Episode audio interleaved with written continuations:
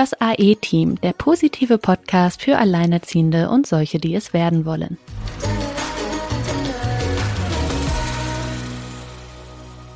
Hallo ihr Lieben, wir begrüßen euch zu einer neuen Folge von das AE-Team. Ja, diesmal haben wir uns wieder mehr um die Informationen gekümmert, die ja doch immer mal wieder auf den Tisch kommen und haben versucht, einen Überblick zu schaffen. Diesmal geht es ähm, um die Mehr, um den Mehrbedarf und den Sonderbedarf. Sina, du bist da ja relativ tief eingestiegen und hast das mal so ein bisschen zusammengefasst. Hallo erstmal. Ich bin gespannt.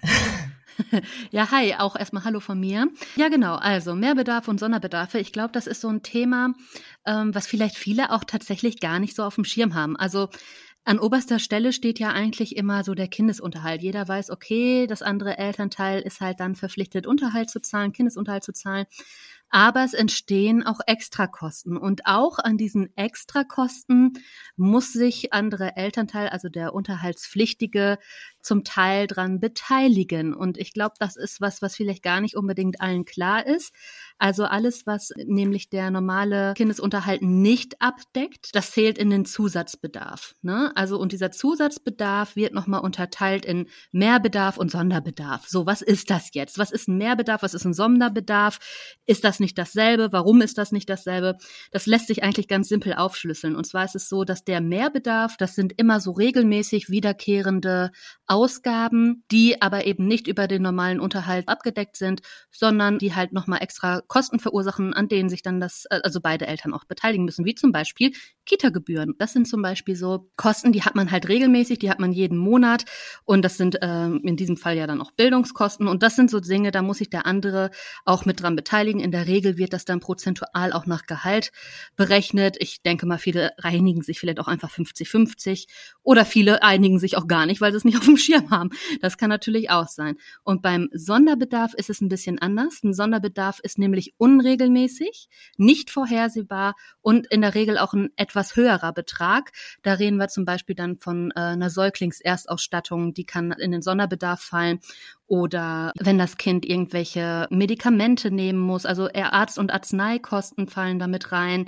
oder auch eine kieferorthopädische Behandlung zum Beispiel. Ne? Also wenn es dann irgendwann mal so weit ist, okay, es muss jetzt doch irgendwie mal eine Zahnspange her, dann fällt das in den Sonderbedarf. Ist halt nicht unbedingt vorhersehbar. Also was zum Beispiel nicht reinfällt, wäre jetzt sowas wie ein Autokindersitz. Ne? Das ist halt schon vorhersehbar, dass du, wenn das Kind dann irgendwie mal ja. vier ist, vielleicht doch mal wieder, ja. da kannst du halt vorher schon so Geld für beiseite legen. Das fällt halt nicht in den Sonderbedarf. Ja, vor allem was auch ganz spannend ist bei diesem Sonder- und Mehrbedarf, wo es mir zum ersten Mal aufgefallen ist, war als, gut, das ist jetzt momentan äh, nicht mehr Thema, Klassenfahrten, ja.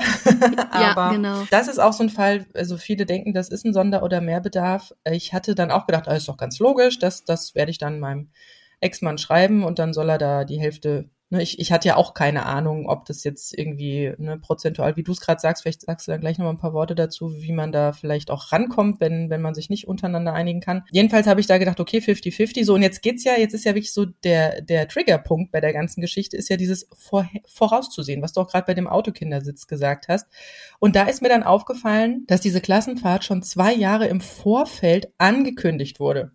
Und ich habe mich gefragt, ich hatte erst das, das, falsche Jahr aufgeschrieben, dachte, wie, die fahren in der zweiten Klasse schon? Nee, sie fahren in der dritten Klasse. Das wurde aber in der ersten Klasse schon gesagt beim Elternabend.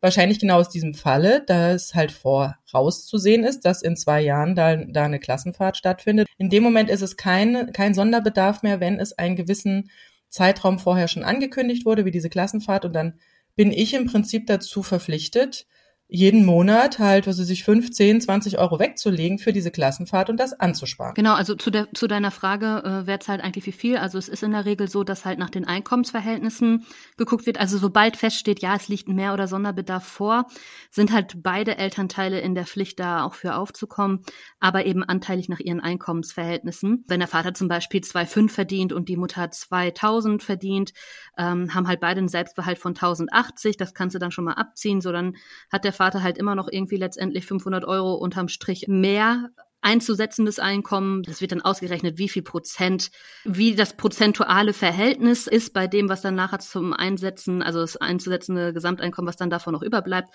Da wird dann halt geguckt, wer wie viel Prozent davon jetzt entsprechend dafür einsetzen kann. Also ist eine kleine, kleine Rechenaufgabe, aber ja, lässt sich, glaube ich, manchmal auch schon einfach grob abschätzen, je nachdem, wie das Gefälle halt aussieht. Spannend ist es allerdings nochmal bei dem, äh, beim Wechselmodell weil äh, bei dem normalen Residenzmodell, also da, da ist es eigentlich relativ simpel, da ist eigentlich relativ klar, wo halt natürlich auch der Hauptsitz des Kindes ist. Und beim Wechselmodell ist das ein bisschen komplizierter tatsächlich. Da muss schon ganz genau gegenübergestellt werden, wer wann, wo, wie die Kosten hatte. Ne? Das sieht ein bisschen anders aus tatsächlich. Aber gut, das ist halt die Frage, da muss sich jeder vielleicht auch einmal so ein bisschen reinfuchsen, was gilt eigentlich für mein Modell. Da, wo das Residenzmodell halt vorliegt, ist es halt sind die, sind die Kosten halt deutlich höher da bei dem Elternteil, wo das Kind halt lebt. Bei dem anderen ist es wahrscheinlich eher ausgeglichener, so dass da, wie du eben auch sagtest, wahrscheinlich es schon ein bisschen eher auf diese 50-50-Geschichte hinausläuft. Wie ist es jetzt, ähm, okay, ein Mehrbedarf? Ich, ich nehme ich nehm jetzt mal mhm. an, was weiß ich, meine Tochter oder mein Sohn oder wie auch immer hat entweder Reitstunden, ja, sage ich jetzt mal, die jeden Monat, was weiß ich, 100 äh, Euro kosten oder mehr. Ähm, und das ist ja durchaus ein Mehrbedarf, der regelmäßig auftritt und der jetzt ja nicht, sage ich mal, in den Unterhalt reinfallen kann, weil das äh, ist ja was, was nicht jedes Kind dann tut. Ja. Jetzt habe ich gelesen, das macht noch einen Unterschied, ob das schon während der der Partnerschaft oder Ehe oder was auch immer bestand, also ob das praktisch schon eingeführt wurde, als man noch ein Paar oder eine Familie war und äh, dass es noch einen Unterschied macht, wenn es erst danach, also wenn das Kind erst danach sagt, oh, ich würde jetzt aber gerne Reitstunden nehmen. Hast du da was zu rausgefunden? Nee, also inwiefern das einen Unterschied machen soll, äh, ob sich das Kind jetzt später entscheidet, nicht, weil manchmal sind die Kinder ja auch einfach noch zu jung. Also wer sagt denn, dass äh, wenn sich wenn sich getrennt wird und das Kind ist drei und das Kind will mit sechs Reitstunden nehmen, also sorry, aber was soll da der Unterschied sein? Das Kind ist halt auch einfach mal drei Jahre in der Entwicklung weiter, ne? Also das verstehe ich nicht ganz so, dass das einen Unterschied machen sollte. Aber, also was auf jeden Fall nicht geht, ist, dass man zum Beispiel nachträglich das anmeldet. Ne? Also dass man jetzt sagt, ja, wir sind ja schon jetzt seit zwei Jahren getrennt und in den letzten zwei Jahren hat das Kind das ja auch schon gemacht, also erstatte mir das mal von den letzten zwei Jahren bitte, sondern ähm, das geht dann wirklich erst ab dem Moment, wo man es sich dann auch einfordert. Also du kannst jetzt nicht sagen, äh, ich möchte jetzt von dir den Mehrbedarf für die letzten zwei Jahre für diese und jene Dinge haben. Das geht nicht. Welchen Unterschied das jetzt machen soll, ob das Kind sich erst später dafür entscheidet, verstehe ich auch ehrlich gesagt nicht so ganz. Wenn du da noch was Näheres hast, wo hattest ja, du das denn hab, gelesen? Äh, ich äh, ich frage deshalb nach, weil ich ähm, wir hatten das Thema äh, mal in der Facebook-Gruppe Gut Alleinerziehend und da berichteten durchaus ähm, einige Mütter, das war das war in der reinen Frauengruppe, dass es einen Unterschied gemacht hat, ob praktisch dieser Mehrbedarf schon vor der Trennung bestanden hat oder dann danach weil ähm, wohl dieser Mehrbedarf auch dafür sein soll, dass praktisch dem, dem Kind erstmal der gleiche Lebensstandard erhalten bleibt. Ja, und wenn da halt entsprechend teure Dinge oder regelmäßige ne, Kurse oder was weiß ich, Malkurse oder Sprachkurse oder Reitdinge oder Flötenunterricht oder was auch immer ähm, auftritt, dass das im Prinzip über diesen Mehrbedarf abgedeckt wird. Manche haben auch geschrieben, dass sie genau sowas wie die Übernahme dieser Kosten, weil sie halt einfach außerhalb der normalen, sage ich mal, Unterhaltskosten liegen. Dass einige haben das wohl auch schon über so eine Scheiden- und Folgevereinbarung vor, der Trennungs- und Scheidungsfolgenvereinbarung, oder ist immer so ein Zungenbrecher, äh, da auch wirklich reinschreiben lassen. Also das sind Möglichkeiten, wie man da an sein Recht kommt. Also wenn man praktisch schon vor der Trennung oder in der Trennung dann genau solche Kosten schon weiß, äh, kann man das, wie gesagt, über so eine Trennungsvereinbarung schon regeln.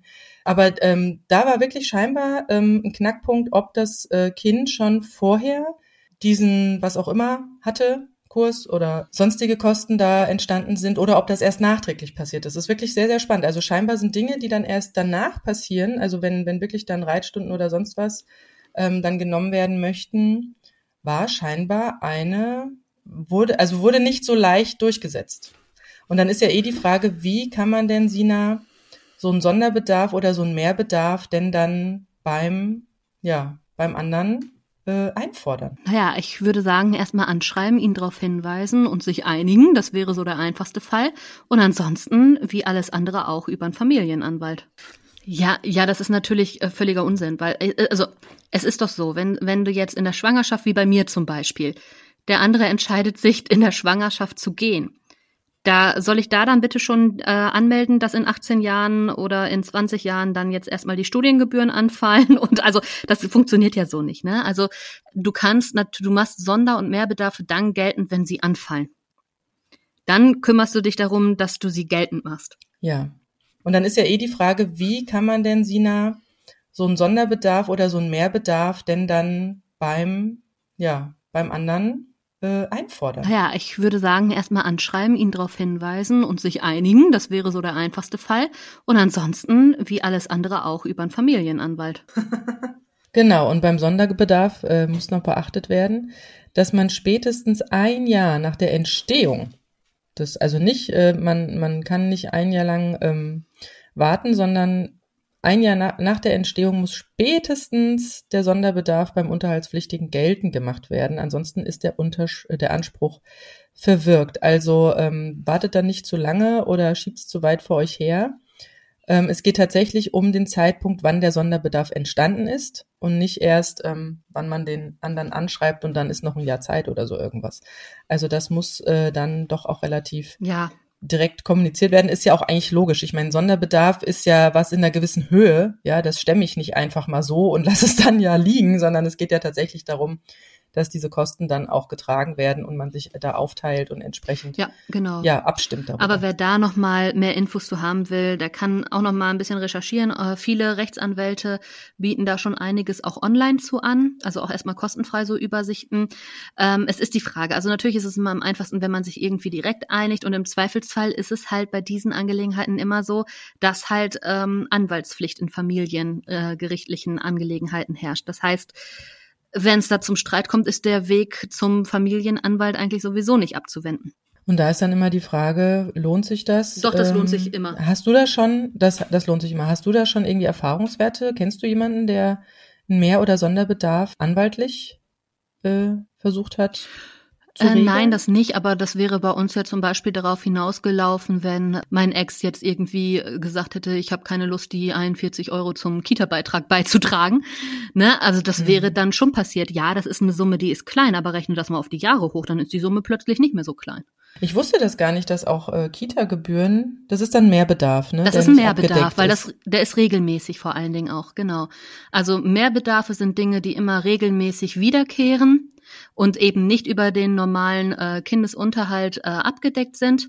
Mhm. Weil was davon in erster Linie natürlich bezahlt werden soll, ist eben der Lebensunterhalt. Also wir reden da von Nahrung und Wohnraum, ne? Mhm. Und äh, wir reden da nicht zwangsweise von äh, anderen Betreuungs. Ähm, Institutionen und so. Also Kita-Gebühren fallen in den Mehrbedarf, alles, was dann regelmäßig kommt. Wenn du jetzt natürlich mal so eine Einmalanschaffung hast, dann ist es eher der Sonderbedarf. Das fängt, wie gesagt, bei der Säuglingserstausstattung an. Da redet man immer von einer Pauschale, also es ist die Pauschale bei der Erstausstattung liegt bei 1000 Euro. Mit 1000 Euro muss sich der andere also grundsätzlich eigentlich schon immer mal an der Erstausstattung beteiligen. Ist bei uns übrigens auch nicht passiert. Ähm, da hatte ich damals, mein Anwalt zwar schon drauf angesetzt, aber das ha haben wir irgendwie aus irgendeinem Grund nicht mit in dieses Gerichtsverfahren aufgenommen, warum auch immer. Ähm, weil es uns da erstmal um den Betreuungs- und den Kindesunterhalt ging und äh, ja. Aber ich sehe das immer noch so ein bisschen als seine Schuld bei mir auch, ne? also irgendwie stehen da noch 1000 Euro aus. Ich meine, klar, so einen Sonderbedarf kannst du halt auch nicht vorhersehen und du siehst auch nicht jeden Mehrbedarf vorher, ne? Also du, woher sollst du denn heute wissen, dass dein Kind vielleicht in der fünften Klasse äh, Nachhilfeunterricht braucht und da in irgendein Lehrinstitut geht, weil auch sowas fällt dann unter einen Mehrbedarf. Das ist ja, also ab dem Zeitpunkt, wo du, wo dieser Mehrbedarf oder Sonderbedarf entsteht, sich einfach direkt drum kümmern. Das wäre so meine Faustregel. Dann kann eigentlich nichts schiefgehen. Und wenn der andere sich weigert, ja bitte, dann wird er halt, muss, dann geht's halt von Kadi. Aber da würde ich auch nicht vor zurückschrecken, weil nochmal, auch das, es fällt halt, es ist, ihr, ihr klagt das ja nicht für euch ein, sondern auch da seid ihr Vertreter eurer Kinder. Das steht den Kindern zu. Und entsprechend ähm, seid ihr, also ich sehe das so, ich fühle mich als Mutter da in der Pflicht, die Dinge durchzusetzen, die meinem Kind zustehen, weil ich habe keine Lust, dass mein Kind mir nachher sagt, ja, äh, Mama, und warum hast du da bitte auf das und das verzichtet? Das könnte ja jetzt noch irgendwie, könnte ich das ja für, keine Ahnung, ein Auslandssemester nutzen oder keine Ahnung was, wenn man das Geld stattdessen irgendwie auch beiseite legen kann, ne? Mal davon abgesehen, dass viele halt auch einfach wirklich darauf angewiesen sind. Aber in beiden Fällen steht es dem Kind zu. Also ob ich mir das jetzt alleine leisten kann oder nicht, der andere ist halt entsprechend auch in der Pflicht, da dieses Kind gezeugt. Und ich sehe das, ich bin da halt knallhart, ne? Also ich sehe das wirklich knallhart. Der tut ja sonst schon nichts. Dann wird er ja wohl das hinkriegen.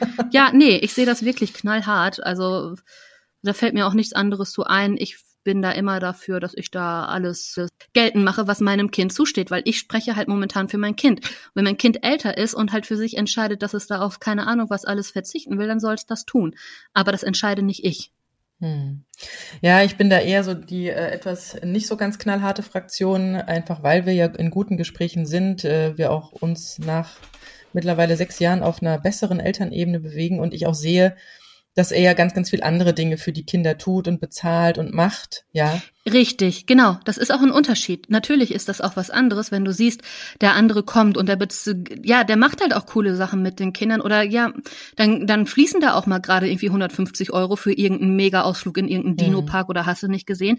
Also ähm, das ist, das ist eine andere Nummer. Da ist ja auch eine Beziehung da. Aber wenn sich jemand so komplett aus der Verantwortung zieht und der eigentlich nur diesen einen Job hat und der Job ist nicht schwer, dann hat er den auch zu erledigen. Das ist so mein. Ich erledige hier drei Jobs am Tag und äh, nö, sehe ich überhaupt nicht ein, dass ich dem dann da noch irgendwie also das ist ein Klick, der setzt sich einmal an den Computer und schiebt halt ein bisschen Geld drüber, das war's, ne? Es ist jetzt nicht so, dass der am Hungertuch nagt, also das sehe ich da ganz anders. Es ist was anderes, wenn du jemanden hast, der sich kümmert und da bin ich auch die Letzte, die mhm. dann alles bezahlen lässt. Also als wir am Anfang ja auch Phasen hatten, wo das lief äh, und wir waren irgendwo unterwegs, da habe auch ich uns ab und zu mal einfach irgendwie einen Kaffee geholt oder so. Da war nie, das war nie Thema, wir hatten jetzt den Kaffee bezahlt oder so, absolut gar nicht das ist eine ganz andere Ebene. Aber wenn so wirklich gar kein Kontakt da ist und sonst nichts, keine Zeit, keine Aufmerksamkeit in dieses Kind investiert wird, dann aber zumindest wenigstens das, was dem Kind dann irgendwie das Leben noch ein bisschen leichter macht. Weil dann kann ich nämlich wenigstens, ähm, wenn ich mir das nicht selber abzwacken muss, kann ich das Geld nämlich wenigstens nehmen und mit meinem Kind noch irgendwie was Schönes machen, ihm andere Eindrücke schenken ja auch mal in irgendeinen Park fahren und nicht immer darauf angewiesen sein, dass vielleicht spendable Großeltern sagen, ach, wir fahren mal mit dem Kleinen in den Zoo, weil es ist auch mein Kind und ich möchte diese Erinnerung mit meinem Kind machen. Ne? Und äh, da lasse ich mir das auch nicht verbauen, dass das aus irgendwelchen finanziellen Gründen zum Beispiel nicht klappen sollte. Ich bin über diesen Punkt weit hinaus mittlerweile, weil die Selbstständigkeit entsprechend gut läuft. Da bin ich sehr froh drum. Ich hätte vor vier Jahren sah mein Leben noch völlig anders aus. Ich hätte nicht gedacht, dass es sich so positiv entwickeln kann. Aber ähm, ich sag's euch, bleibt da, nein, macht das einfach. Es, es, es lohnt Ich möchte sich. noch mal ganz kurz abschließend, auch wenn es äh, so ein bisschen den Bereich Sonder- und Mehrbedarf äh, leicht verlässt, aber es geht um die Kita-Gebühren. Ähm, und auch vor allem die Krippengebühren oder Tagesmuttergebühren, die können ja exorbitant hoch sein und die sind vor allem, ja, sie sind halt dann auch zu tragen und monatlich zu bezahlen in dem Moment, wo sie auftreten. Das heißt, ähm. Wenn es dann plötzlich zu Streitigkeiten kommt und der andere will nicht und man muss dann einen Anwalt, äh, das dauert ja auch manchmal. Die Gerichte, habe ich gehört, sind aktuell auch recht überlastet. Ähm, äh, ich hatte damals, deswegen ist es mir gar nicht in den Sinn gekommen, die Kita, vor allem auch die Krippen und auch die Tagesmuttergebühren, also die waren wirklich hoch, ähm, äh, über Mehr- oder Sonderbedarf abzudecken, sondern ich bin damals, ging das bei uns über den Kreis, über den Landkreis. Ähm, da gibt es die Möglichkeiten, diese ähm, Betreuungskosten sowohl für Kita, Tagesmutter, Kindergarten, aber auch Hort, also Schulhort, ähm, teilweise oder sogar ganz übernehmen zu lassen, einfach wenn man ein gewisses äh, Einkommen gar nicht überschreitet. Und das war bei mir ähm, ja absolut der Fall, weil nämlich auch Unterhalt gar nicht mit zum Einkommen dazugerechnet wurde. Ich glaube auch Kindergeld nicht. Und dementsprechend äh, sah das bei mir ganz easy aus und das wurde mir dann auch recht schnell über den Kreis. Also es war ein gar nicht so langer Antrag, muss ich sagen. Es musste halt eine Kostenvorein, äh, vor, ja. also Kostenvoranschlag da rein, dass man halt wusste, was kostet der Kindergarten oder was kostet ähm, die Tagesmutter oder die, die, vor allem die Krippen sind ja sehr teuer und ähm, äh, allerdings äh, gilt, das ja nicht fürs Essensgeld. Also dass, äh, wenn das Kind da Mittag isst oder so, das gilt ja, nicht, genau. weil für das Essen dafür ist der Kindesunterhalt halt zuständig. Das nochmal so als Tipp. Ähm, wenn es wirklich äh, eng wird und ähm, man vielleicht auch äh, da jetzt nicht unbedingt den anwaltlichen Weg beschreiten möchte, das nochmal als Tipp am Rande, sich mal beim, beim Kreis, beim zuständigen Kreis, ich glaube, das war Rubrik Soziales. Es ähm, ist halt sehr. Einfach mal kundig machen. Es ist sehr ja, das ist aber auch sehr richtig, abhängig von den richtig. Kommunen. Es gibt halt auch Kommunen, da fallen gar keine Kita-Gebühren an. Ne? Also das ist ähm, total individuell, je nach Wohnort und auch die Höhe der Beiträge ist total individuell. Und manchmal ist es auch so, dass du es nur dann anderweitig zum Beispiel erstattet bekommst, wenn du dich auch für Wohngeld etc. Manchmal bei uns aber ne? gar nicht. Und, und was ähm, ich spannend fand, ich hatte nämlich diesen Tipp auch schon mal, ähm, glaube auch auf meinem Blog drauf und auch in der Facebook-Gruppe drin. Und da habe ich tatsächlich von Frauen die Rückmeldung bekommen, dass bei denen es ähm, also auch die die äh, die also das ist auch so äh, wie du sagst ganz individuell weil bei manchen ist es ja so da müssen die Kinder da werden die Kindergarten und sonst was Gebühren ja nach Einkommen berechnet ja und bei uns sind die einfach pauschal also da wird nicht der, der mehr verdient, mehr zur Kasse gebeten, ist einfach ein pauschaler äh, Betrag. Genauso war es bei der Tagesmutter und so war es auch bei der Krippe. Das ist ein pauschaler Betrag. Und äh, ich sage das nur, dass es individuell wirklich mal äh, einfach nur mal zu prüfen ist, dass es kein genereller Tipp ist, weil da nämlich mhm. einige schrieben, nee, äh, das, äh, da werden beide Gehälter rangezogen und dementsprechend liegen sie halt dann drüber, ja, über diesen das ist spannend, weil bei uns geht's auch nach Gehalt, aber die richten sich ja, nur nach genau. meinem Gehalt. Da habe ich auch gesagt, das ist eigentlich, das ist eigentlich ziemlich witzig, weil bei allen anderen werden ja beide Ehepartner zum Beispiel werden mhm. ja zusammen veranlagt, ne? Und wenn äh, wenn die hier bei uns sein Gehalt und mein Gehalt zusammenrechnen würden, dann wären wir in einer völlig anderen Kategorie und dann wären diese Kita-Gebühren um ja, einiges Ja, das ist das höher. Spannende, dass manchmal wirklich bei uns also, war es schon auch interessant. So, fragt, also ich sagte, ich bin alleinerziehend und ähm, Deswegen äh, sollte ich einfach nur meine Einkommen äh, aufdröseln. Und da hat niemand nach dem Ex-Partner oder dem, dem Vater der Kinder gefragt. Und in anderen Fällen wiederum äh, gilt man da einfach weiterhin als, als Eltern, ja, also als zwei Elternteile und äh, der Rest ist egal. Also es ist unglaublich spannend und auch ein bisschen unfair, finde ich, ne, weil wieso soll es äh, am Wohnort, äh, Wohnort abhängig sein, wer oder was mit wem wie verrechnet wird. Also das nochmal so von mir am, äh, am, äh, als Tipp. Fragte einfach mal in dem sozial zuständigen Bereich nach. Das nennt sich Übernahme von ähm, genau. Kinderbetreuungskosten und erstreckt sich, wie gesagt, von Tagesmutter bis Hort, also von, äh, von ganz klein bis Schule. Genau. Übrigens, wo wir gerade bei dem Thema sind, hm, hatte mein Vater mir neulich mal einen Artikel reingereicht. Und zwar, äh, Tipp an alle, kann ich hier mal gerade weitergeben, man kann jetzt in der Steuererklärung für 2020 und 2021 die Fremdbetreuungskosten auch äh, absetzen von der Steuer. Das heißt, wenn zum Beispiel die Großeltern die äh, Betreuung übernommen haben mit 30 Cent mhm. pro Kilometer, ähm, die Fahrtkosten kannst du angeben und äh, unter Kinderbetreuung halt abrechnen lassen. Also alles abge es ist natürlich auf irgendeine Summe gedeckelt, aber wenn ihr da Fremdbetreuung am Start hattet, dann könnt ihr das von der Steuer absetzen und dann eventuell ja vielleicht auch, selbst wenn es die eigenen Eltern waren. Also es muss eine Rechnung natürlich vorliegen dann sollen die euch das in Rechnung stellen und dann äh, lässt sich das auch absetzen, weil die Kosten sind ja de facto entstanden. Ja, ein also, wunderbarer ne? Tipp. Ich würde sagen, wir sind, genau. ja, und dann äh, vielleicht noch, also und, und bei uns zum Beispiel ist es so, also die, die jetzt noch kleinere Kinder haben oder sich vielleicht auch noch nicht so mit Kita beschäftigt haben oder kurz davor sind, schaut auch mal, wie lang die Belastung andauert. Bei uns zum Beispiel ist es so, dass die letzten beiden Kita-Jahre ähm, kostenfrei sind. Das sind sozusagen Pflicht-Kita-Jahre.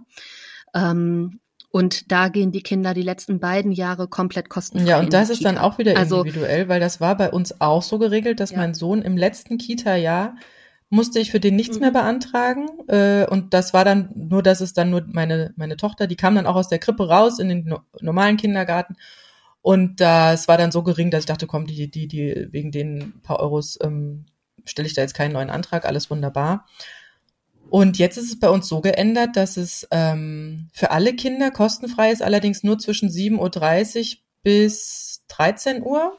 Und alles, ja, ist irre. irre. Und, äh, und alles, was danach im Prinzip, wenn die mit Mittagessen, das ist ja gleich ein Mittagsmodul oder wenn sie nachmittags noch da sind, ist ein Nachmittagsmodul.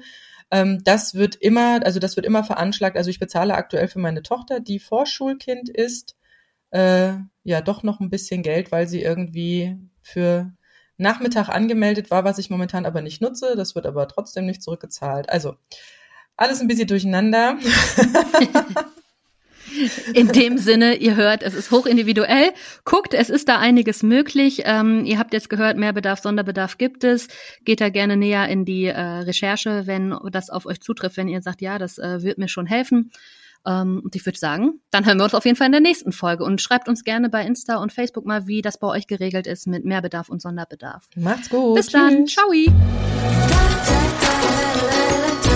Das war das AE-Team, der positive Podcast für Alleinerziehende und solche, die es werden wollen, mit Sina Wollgramm und Silke Wildner.